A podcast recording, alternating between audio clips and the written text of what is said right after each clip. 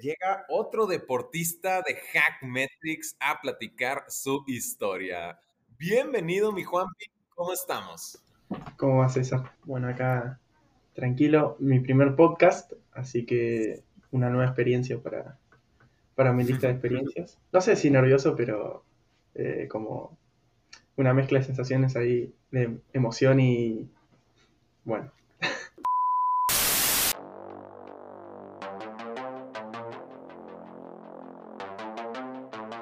Hoy conoceremos a Juan Pablo Sgoba, full stack developer y prácticamente la encarnación del ADN de Hackmetrics, ya que mediante su constante movimiento entre departamentos, él nunca ha parado de aprender de sus compañeros, en lugar de verlos como una amenaza por saber más que él.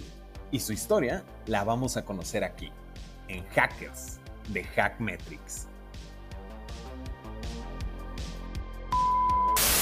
Primero que nada, mi Juanpi, cuéntanos, ¿qué fue lo que decidiste estudiar? Bien, eh, yo decidí estudiar programación, pero fue como algo, algo muy extraño, o sea, lo que me pasó. Tipo, salí del, secundario, o sea, cuando estaba en el secundario, no, no sabía qué, estudiar. O sea, yo veía a mis compañeros, bueno, yo iba a estudiar profesor de educación física, o contador, o maestro, o no sé, bueno, un montón de esas, de esas cosas. Y, yo no sabía, tipo, estaba como un perrito ahí chiquitito, ¿qué hago? O sea, ¿qué estudio? No sé qué, no sé qué hacer. Entonces, yo estaba con, o sea, con un amigo, eh, habíamos visto un curso de videojuegos en el cual te enseñaban Unity, lo, que es un lenguaje de desarrollo de videojuegos, y otras herramientas así como 3ds Max. ¿Qué edad tenías en ese momento? En ese momento tenía 17. 17 años, güey. Por supuesto que los videojuegos eran donde invertías la mayoría de tu tiempo y dijiste, güey, quiero dedicar a esto, ¿no? Sí, o sea, me, me encantan los videojuegos. Eh, todo. Algunos soy muy malo, me caigo a pedazos, pero, pero bueno, eh, lo importante es que, te diviertas. ¿ah? por supuesto. Es estresante. Entonces, ¿te gustaban los videojuegos? ¿Viste la oportunidad de un curso en videojuegos? Este, ¿Y qué pasó? Sí, o sea, con este amigo fuimos y dijimos dos por uno de una. Vamos a hacer el curso. Eh, agarramos y bueno, emprendimos viaje a, este curso que nos quedaba un poco, un poco lejos, pero bueno, íbamos. Era como en, era en verano, estábamos sin hacer nada, tipo. Y de paso, aprovechaba, o sea, yo por mi parte, también para ver qué onda de la programación, de los videojuegos, del diseño, bueno, todo eso. Bueno, arranqué el curso todo normal, que íbamos tres veces por semana, si mal no recuerdo. Y bueno, ahí empezaron a explicar, explicar un poco cosas de, de lo que es el diseño con distintas herramientas, o sea, de todo, por ejemplo, los personajes, las espadas, las todas esas cosas, los mapas, eso estaba buenísimo, que era así con herramientas, tipo de herramientas, con Unity, 3 Max, como había comentado. Pero yo era, o sea, medio mal, o sea, para hacer esas cositas. Eh, porque encima te dicen que tenés que saber de, un poco de, de polígonos, que tiene esto, que lo otro, que... Ah, no, yo no entendía nada de eso y tipo, me caía a pedazos. Yo veía que todos hacían, por ejemplo, una espada, un trabajo era hacer una espada. Y todos tenían unas espadas así terribles, o sea, cosas, y yo tenía una espada de madera, no sé, del, Minecraft, un poco más, Bueno, fue pasando el curso así, y en un momento, o sea, nos dan, o sea, la idea después era crear un, o un juego, un shooter 3D, creábamos ahí todo bien, y en un momento nos pasan como así unos, eh, unos scripts que eran, bueno, por ejemplo, la acción caminar, eh, la acción disparar, saltar, bueno, etc, etc. Y bueno, eso me llamó bastante un poco la atención. Eh, y fue en lo que más estuve viendo, o sea, me puse a investigar, o sea, como por hobby, así me puse a investigar esas cositas, a leer qué onda, o sea, más lo que era el código de lo que era ya el, diseño en sí. Me llamó bastante la atención. Bueno, terminamos el curso, estuvo bueno ahí con, con mi amigo y otro compañero que conocimos allá, presentamos el juego y todo bueno, ganamos como ganamos con un concurso que había interno ahí del lugar y todo bueno. a ver, recapitulando. Sí, sí. Tú llegas al curso de videojuegos porque sabes que te encanta, pero empiezas a conocer que hay un chorro de verticales en las que te puedes enfocar, ¿no? Y la parte del diseño hasta te avergonzabas de tener que entregar proyectos, ¿no? Aparentemente. Y le estabas sufriendo incluso, ¿no? Cuando era tu pasión, era tu, tu diversión, era tu hobby los videojuegos Este, y entra ahí un poquillo la duda, ¿no? Hasta que llega la programación, donde ya metiéndote en el código, ya, ya, ya te motivaba a sentarte a, aprender por tu cuenta, ¿no? A niveles que llegas y ganas este premio de el mejor videojuego. Exacto.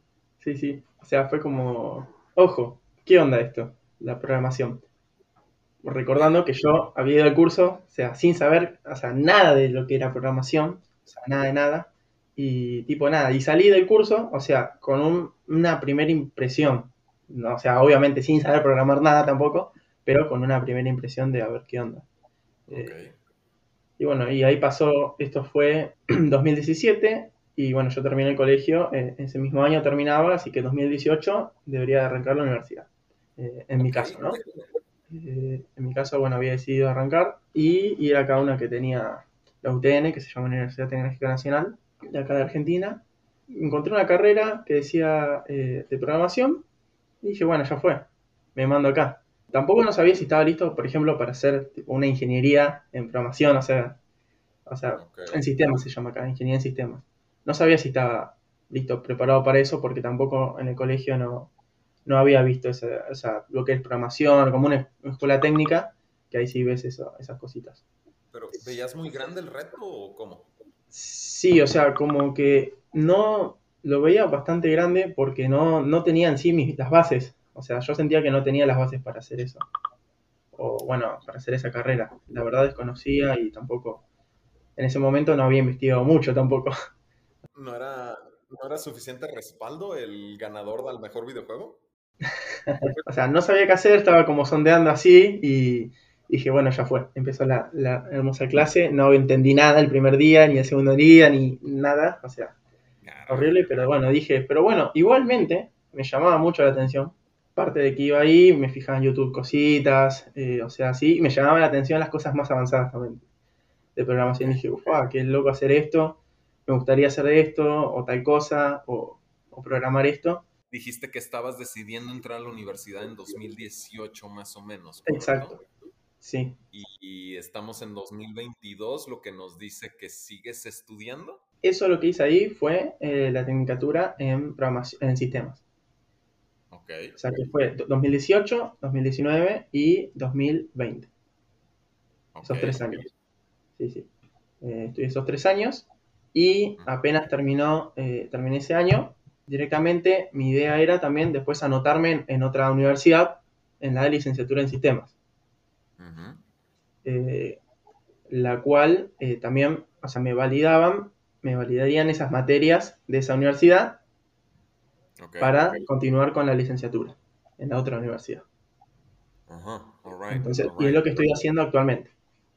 Eh, justamente por eso lo pregunto, porque entonces, ¿cuántos años tiene nuestro desarrollador en Hackmetrics en este momento? O sea, ahora tengo 22. Ok, ok, estamos hablando con el bebé del equipo, por cierto. el, más chiquito. Bellísimo, bellísimo. Pero está, está muy padre esta parte, güey, porque si mal no me equivoco, la razón por la que decidiste entrar a Hackmetrics tiene que ver con que tú estás siguiendo un sueño, que es el poder, eh, bueno, uno de los muchos sueños que tienes, que es el poder egresar de la licenciatura en, en programación, ¿correcto? Ok. Este, y cuéntame, ¿no? O sea, ¿por qué decidiste entrar a trabajar para pagar la licenciatura?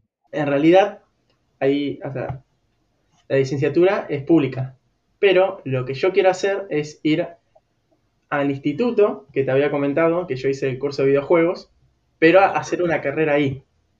Ok. O sea, que es otra.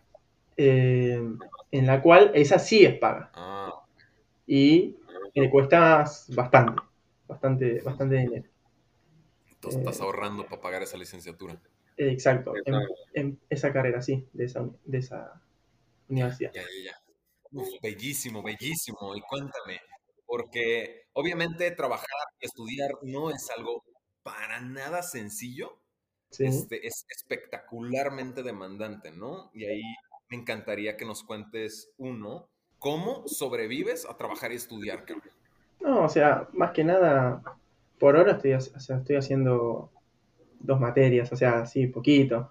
Cuanto, este cuatrimestre igual no me pude notar, lamentablemente, porque hubo algunos problemas con, o sea, con lo que era la universidad por tema de cupos de la pandemia y el sistema es malísimo y tuve algunos problemas ahí para anotarme con otro, con otro amigo, pero, pero bueno, generalmente estoy haciendo, o sea, dos. La idea ahora es hacer tres un poco más para poder ir, ir completando. O sea, ya tengo un poco de, o sea, la mitad, un poquito menos de las validadas de la, o sea, de la anterior carrera. Entonces ahora me quedaría también lo mismo, la otra mitad para, para seguir haciendo.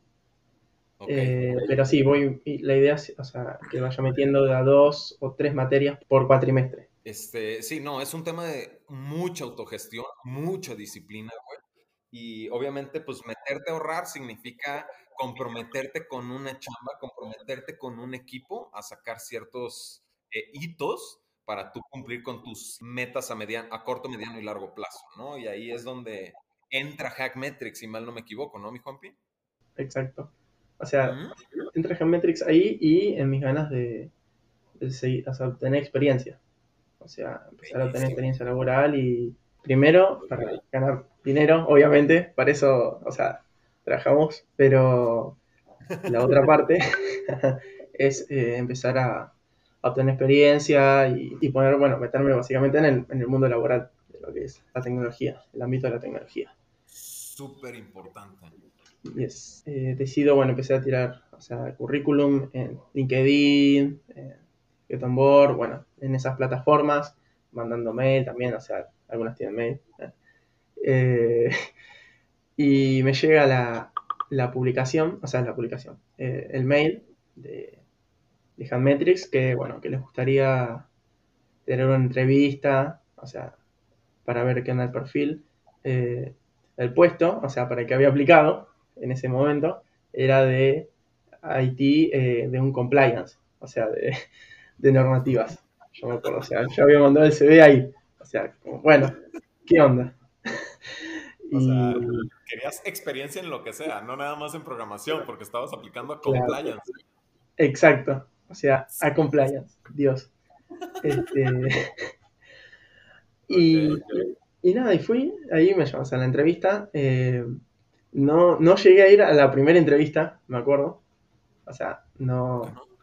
Porque hay un problema, o sea, no, no había visto el, o sea, el Meet, el link del Meet eh, de la entrevista y, fue en un momento que, que nada, me, me habían llamado, no sé, no sé, no entendí bien tampoco qué pasó, o sea, el link no me había llegado eh, ah. Y bueno, me llamaron por teléfono, todo, hablamos que, nada, que regendamos la reunión. Y bueno, fuimos la siguiente semana, ahí sí ya tuve la, tuve la reunión. Y nada, bueno, me comenzaron a entrevistar, todo. Y me pareció un poco muy loco porque eh, me preguntaban, por ejemplo, eh, qué valores, o sea, qué valor no, no renunciaría, o sea, cuál es más importante, qué harías en un asado, te gusta la cerveza, o sea, esas cosas como que fueron llevando la, entrevista y fue bastante distendida, para que yo, bueno, pueda contar mi, o sea, qué, qué es lo que me gusta a mí, qué, qué lenguaje de programación sé, todas esas cositas. O sea, como que fue ayudando a que me soltara más en la entrevista. Y estuvo, estuvo muy bueno eso. Oye, eh, porque, justo, en tu... Hay, hay una diferencia entre expectativa y realidad. Tú estabas buscando un trabajo para agarrar la experiencia, para ahorrar un poquito, porque tú tienes tus metas a corto, mediano y largo plazo. Pues obviamente no tenías experiencia laboral, si no me equivoco, más que pues los trabajos que has hecho y no es tanto experiencia laboral eh, dentro de la escuela, ¿no? Entonces, en tu mandado de currículum estabas aplicando cosas que tampoco eran tanto de tu carrera, llegas, este, te, te pseudo mandan un link, pero no lo ves, no te llega, etcétera, te pierdes y dices, güey, ya no conseguí este trabajo y son los que me contestaron que sí, me, sí, estaban interesados, este, ese, ese estrés que se te pudo haber generado, ¿no? Pero también llegas y te empiezan a hacer preguntas diferentes. Es lo que me gustaría conocer o saber tu experiencia, cómo lo viviste en torno a lo que eran tus expectativas de un trabajo formal de eh, virtudes, tus tres debilidades, ¿no? Y que todo el mundo siempre termina contestando lo mismo, a que te lleguen y te digan, a ver, ¿quién eres tú en el asado, ¿no? A ver. Sí, o sea, yo tenía, por ejemplo, expectativas y toda una entrevista eh, bien tipo formal, que, te preguntan, eh, sí, no, en título, decime la, que, eh, qué lenguaje sabes, decime tal cosa, tal cosa, o sea, bien formal, así, bien estructurado, tipo la clásica hombres de traje ahí, bueno, no tan así, pero, es la, idea. Eh, después llega, o sea, Handmetrics y te entrevista así de una forma muy bien distendida, o sea, tipo, ¿te gusta la playa? ¿O qué onda? ¿Cerveza? Fernet o no sé, vodka, tipo, te preguntan esas cosas y es como, bueno, ¿qué onda acá? Sí, es, es, parte de salirnos de lo tradicional, salirnos de la caja y hacer las cosas diferentes, porque a final de cuentas esas preguntas genéricas son tan genéricas que ya hay miles de videos que te dicen cómo responder esas preguntas, que es bypassear procesos. Y, y pues no es, no es para nada divertido, no es para nada atractivo, ¿no? Y obviamente aquí que queremos hacerlo diferente, ¿no? Entonces llegas, te das cuenta que es una cultura diferente, pero te topas con un tema, y es que aplicaste un rol al que no eras ni poquito, eh, no hacías ni poquito match. Exacto. Eh, o sea, fue, fue loco porque, tipo, obviamente para ese puesto no apliqué para nada, o sea, no, no pegaba, ni con cinta pegaba ahí. Eh, así que fue, me fue un momento, después de la entrevista, bueno, me dijeron, bueno, te vamos a avisar cualquier cosa, vamos a dar el feedback, todo bien. Y, en un momento estoy, estoy con día normal, estoy, así me llega un mensaje de, o sea, un mensaje de, Carita en ese momento, ¿te, puedo llamar? No sé qué. sí, sí, digo, o sea, para un meet, y me dice, bueno, nos gustó mucho tu perfil, o sea, obviamente no aplicás para, para compliance, no es, de tu perfil, sos más rol eh, programador, no sé qué, y tenemos, o sea, como una vacante así abierta, eh, me hice en el área de AppSec, eh, o sea, los hackers, para que vengas a, un puesto ahí a dar una mano a los chicos con, con los reportes, bueno, o sea, una forma de, una especie de writer de los, de los reportes. Así que nada, y bueno, yo contento ahí dije, ojo, o sea, lo que es también ciberseguridad, eh, a mí me gusta, me gusta mucho, me gusta un montón, o sea, todavía no, no, no, entiendo, no entiendo mucho cómo hackear básicamente, pero, o sea, me sé un montón, me, gusta un montón el tema de seguridad y por ese lado, eh, o sea, yo aspiraría a eh, evitar, por ejemplo, que me hackeen, o sea, las técnicas de de evitar que te hackeen, básicamente. Como ellos buscan hackearte, me gustaría eh, aprender a, a que no me hackeen, pero mediante el código. Eh, claro.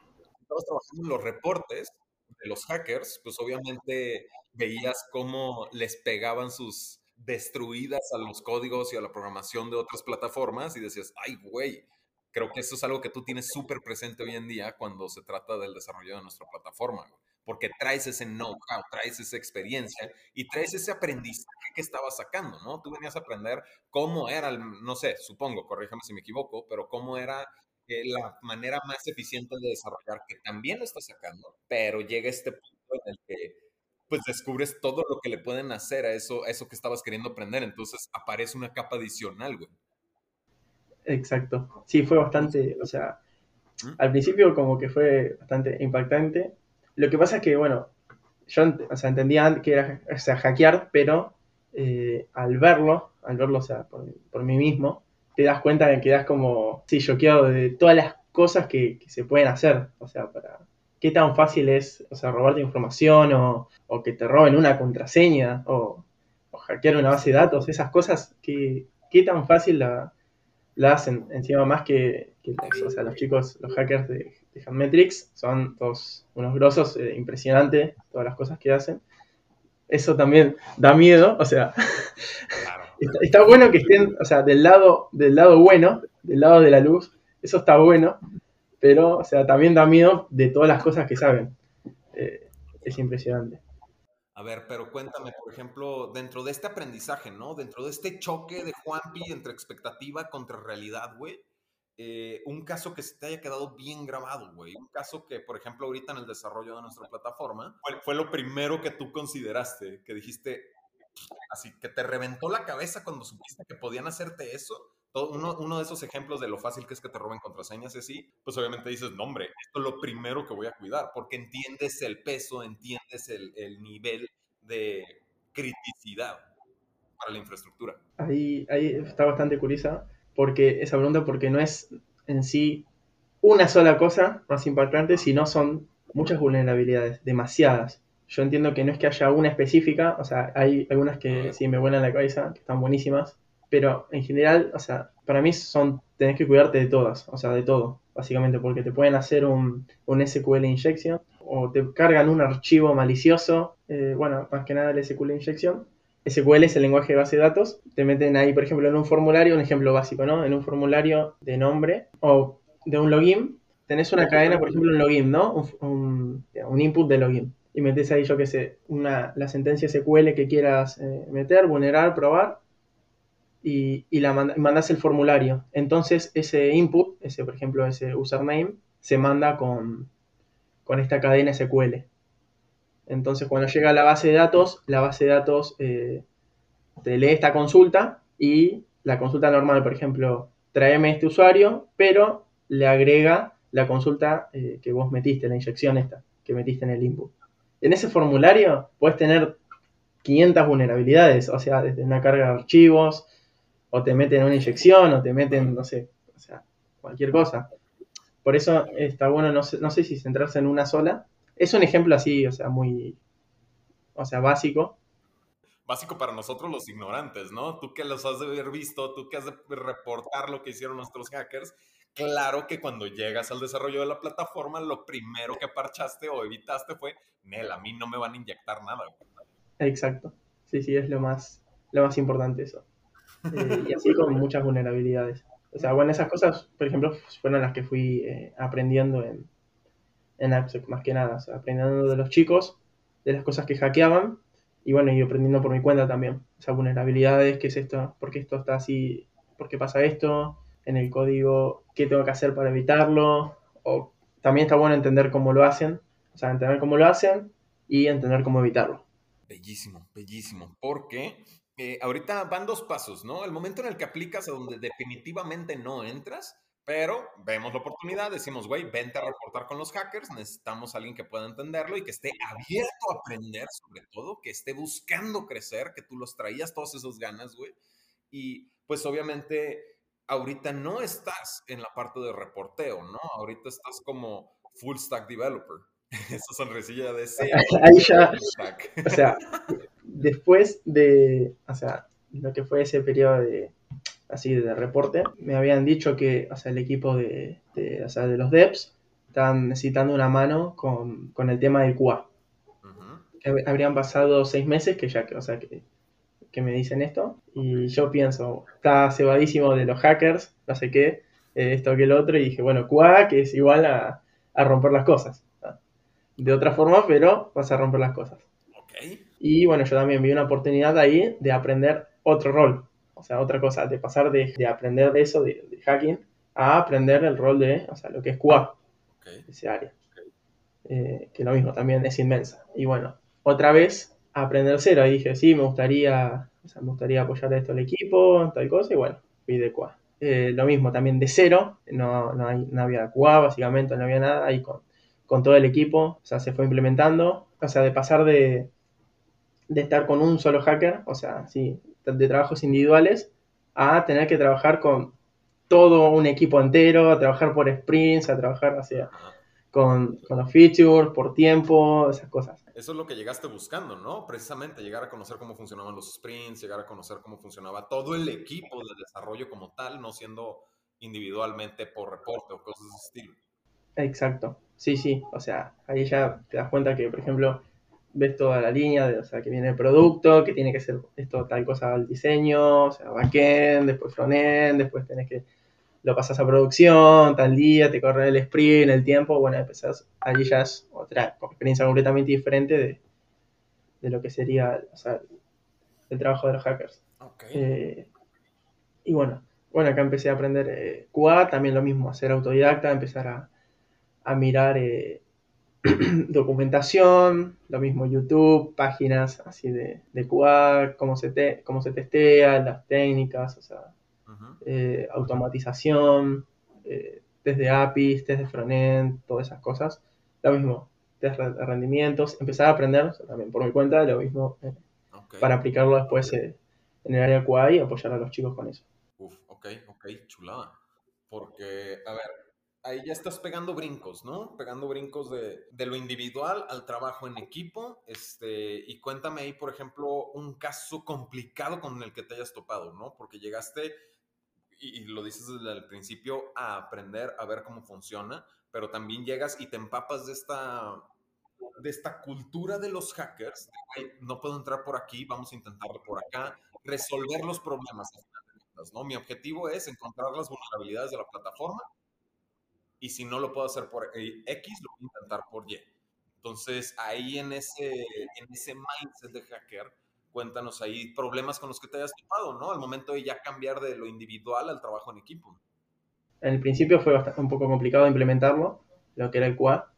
No sé si tanto el trabajo de QA en sí, porque eso es, o sea, fui aprendiendo a testear, pero fue para mí más complicado adentrarme en el equipo bien y eh, establecer ahí como, bueno, eh, este día programamos y este día, eh, un día al menos, eh, hacemos QA. Y mm, tampoco era tan así, porque el tiempo nos corría y a veces había que hacer QA de una forma rápida. Y era como, bueno, estamos ahí, eh, tal cosa, tal cosa, y sí, o sea, fue bastante, lo que más me complicó fue hacer el, el QA de forma, o sea, no sé si más ágil, pero, o sea, de forma rápida, testear las cosas rápido, porque el tiempo nos corría básicamente cuál era el tope que te fueron removiendo para seguir avanzando? No, hay más que nada fue eh, aprender, por ejemplo, primero era el tema del tiempo, establecimos más o menos un tiempo en lo que es eh, el sprint, que era un tiempo de desarrollo y después un, tiempo para QA. Eh, igualmente, lo que hacía yo era, iba testeando las cosas a medida que, que iban saliendo, o sea, los features, iba saliendo un feature y lo testeaba. Entonces ahí lo pasábamos a, a desarrollo, después a testing. Y así con todos los features. Entonces se hacía como un, proceso un poco ágil y rápido en ese sentido. No sé si era tan bueno para mí porque a veces me volvía un poco loco, o sea, probando las cosas. Eh, cuando estaban todas juntas, por ejemplo, en testing. Pero, pero nada, se hacía como un proceso así un poco ágil. Tenía más margen de error en sí también, porque al ser más rápido tenés menos tiempo y tenés más margen de error. Pero ahí para apoyarme en eso tenía, usaba eh, los casos de prueba, tenía algunas cositas ahí automatizadas para, para ir viendo y subo un montón y bueno, el apoyo del equipo, lo mismo también.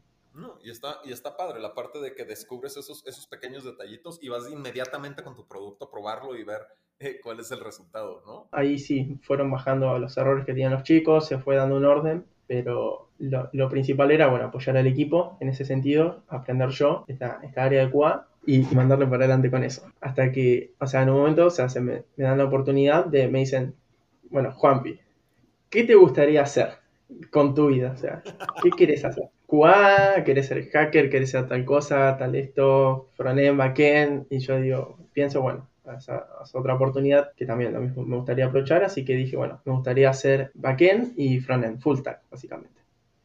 Eh, era lo que yo quería en un principio. Entonces me dicen, bueno, el SPM necesita o sea, que den una mano ahí con el, con el backend, no sé qué, está, se hace un proyecto, un, producto nuevo que está, bueno, está creciendo, eh, todavía no, no salió a producción, así que este es una buena oportunidad para vos para seguir aprendiendo y bueno, crecer en lo que, te gusta a vos. Terminó la etapa de QA, o sea, a poquito fue un proceso, ¿no? Porque fui dejando a poquito el QA para poder entrar a poquito en, lo que es ser eh. Cuando ya estaba ya completamente dev, ahí dije, bueno, sí, quiero ser backend y frontend.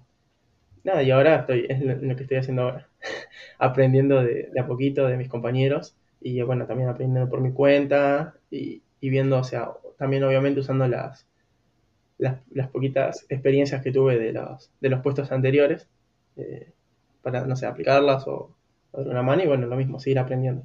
Pero ahí, por ejemplo, ya pasándonos a frontend y backend, ¿qué es lo que tú dentro de este mar de aprendizaje que has sacado de Hackmetrics que tú consideras de mayor valor, que es ese, ese aprendizaje que al día de hoy, porque tú dices, güey, no puedo creer que no sabía esto. No, ahí lo que sería el aprendizaje, eh, o sea, en el corto aprendizaje que, voy teniendo, eh, en poco tiempo, nada, que lo mismo, aprendí un montón a, trabajar en equipo, eso sí, o sea, que trabajar en equipo aprendí un montón y aprendí, eh, o sea, además de aprender nuevas cositas, eh, lo que es a medida que haya frontend y backend, aprendí un montón a, sacar cosas de, de mis compañeros, o sea, todo lo que ellos saben de toda su experiencia, a escuchar o sea, lo que tenían para decirme y aplicarlo también. Está muy padre cómo lo estás planteando, porque, o sea, todo eso parte del el trabajo en equipo, güey. O sea, sacarlo de los hackers, sacarlo del equipo de desarrollo, lo que sea. A final de cuentas, entra el trabajo en equipo, ¿no? Y ahí siento que, y gracias a Dios arranqué con esa parte, este, entra el, el know-how de, del deporte, cabrón. Porque si mal no me equivoco, eres un crack para el voleibol. no, sé si un crack, pero, pero me gusta mucho. me gusta mucho bien. el voleibol. Sí, juego al voleibol desde hace unos ocho años aproximadamente. Eh, sí, lo mismo, arranqué en secundaria y fui pasando también lo mismo por distintos clubes, eh, distintas posiciones, lo mismo. Y también aprendiendo, eh, esforzándome ahí por, o sea, yo me acuerdo que, o sea, en un principio no podía pegar de arriba, de abajo, no podía sacar, o sea, horrible. Ahora también soy, soy malo, pero, pero un poco menos malo que, que en el principio. Y bueno, y me pasó exactamente lo mismo, o sea, es empezar también de cero y adaptarte a lo que, al puesto que tenía, adaptarte al equipo, eh, aprender, o sea, del equipo, de todas las cosas que, que, ellos saben, sacar las cosas buenas, o las cosas malas también, eh, y bueno, ir aprendiendo a mí mismo, ¿no? Obviamente equivocándome, ir aprendiendo de eso. Lo más importante es el equipo, saber trabajar bien en equipo y aprender de eso no tomarlo como una amenaza que sepan, o sea, que, haya gente que, que tenga más conocimiento que vos, sino eso es una, o sea, como usarlo para vos, para aprender, o sea, trabajar en equipo. No, porque ahí el equipo está contando contigo de entrada, ¿no? O sea, ahorita que estabas mencionando que de pronto hay rol, posiciones en las que no te acomodabas, estabas aprendiendo a sacar lo que tú quieras es igual, ¿no? Hay partes defensivas en las que tal vez no es tu fuerte, pero sabes que el equipo ofensivo está contando contigo. Mismo caso que aplica para cuando estabas trabajando con los hackers, que estaban contando contigo en los reportes. Mismo caso para QA que estaban contando. Aunque tú estabas aprendiendo y desarrollando, pues terminas, este, están contando contigo para que esto no se reviente al momento de, de la acción y al mismo tiempo también dentro de la plataforma en el desarrollo, pues también es, es todo el mundo está, cada, cada pieza es importante, ¿no? Exacto, o sea, cada pieza es importante, o sea, tus compañeros depositan su confianza en vos, entonces, o sea, uno tiene que dar siempre lo mejor de sí mismo para, para más que nada ayudar al equipo y también para aprender uno mismo, es, es así, es a prueba y error, obviamente te vas a equivocar, todo el mundo se equivoca, pero, pero está bueno, o sea, y aprender esos de esos errores y, nada, y seguir mejorando y creciendo.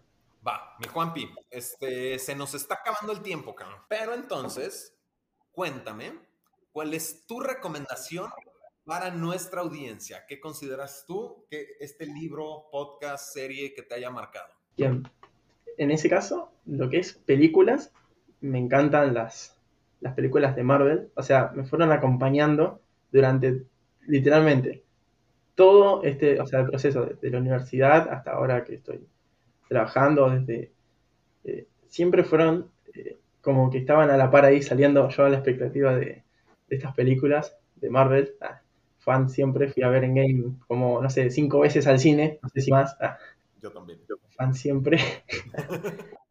yo, o sea, recomiendo, no sé si, o sea, recomiendo escuchar, o sea, bastante, bastante música. O sea, eh, yo, creo que la música eh, te ayuda mucho a, dependiendo de, del estilo, o sea, o, el momento de estado de ánimo que tengas, eh, ayuda mucho a, a, mí me ayuda, por ejemplo, a trabajar o a, o a estudiar, bueno, no sé si tanto estudiar porque es concepto, pero a trabajar me ayuda un montón, o sea, así estilos de música, a mí me gusta bastante escuchar música cuando trabajo, tipo, o sea, o rock alternativo, rock nacional argentino, ah, o trap, reggaetón, de cumbia, lo que sea. Escuchamos de todo porque somos súper flexibles, me encanta, güey. Exacto. O sea, sí, sí, la música es. Para mí es algo que te levanta un montón y para hacer, para hacer de todo. Para estudiar, yo recomiendo música clásica. A mí sí me sirve cuando me siento a leer, poner música clásica, entras en ese estado zen. Pero hay que estar en el mundo, Ahí, bueno, en música sí puede ser. Me marcó mucho eh, Paulo Londra, artista argentino. Sí, sí. Paulito Londra. me gusta mucho Pablo Londra, todo lo que es eso. O sea, esa, esa onda así. Eh, me gusta mucho. Ahora feliz porque, porque regresó, pero. Pero, o sea, tipo esa onda es lo que más me, más me marcó en ese momento, ¿no? Pero ¿por qué dirías que te marcó? O sea, la historia de su vida, eh, su música, su... Sí, más que nada su música. O sea, me gustan mucho las letras de, Paulo. Están, están, muy buenas, pero más que nada, más que nada por eso. O sea, no sé, la música, como que la música sad a veces, o la triste como que te remotiva. No sé por qué es medio raro eso. Claro. Pero está muy bueno. 100% eh, trap argentino recomendado. ¿ah? Para, para levantar el, el ánimo.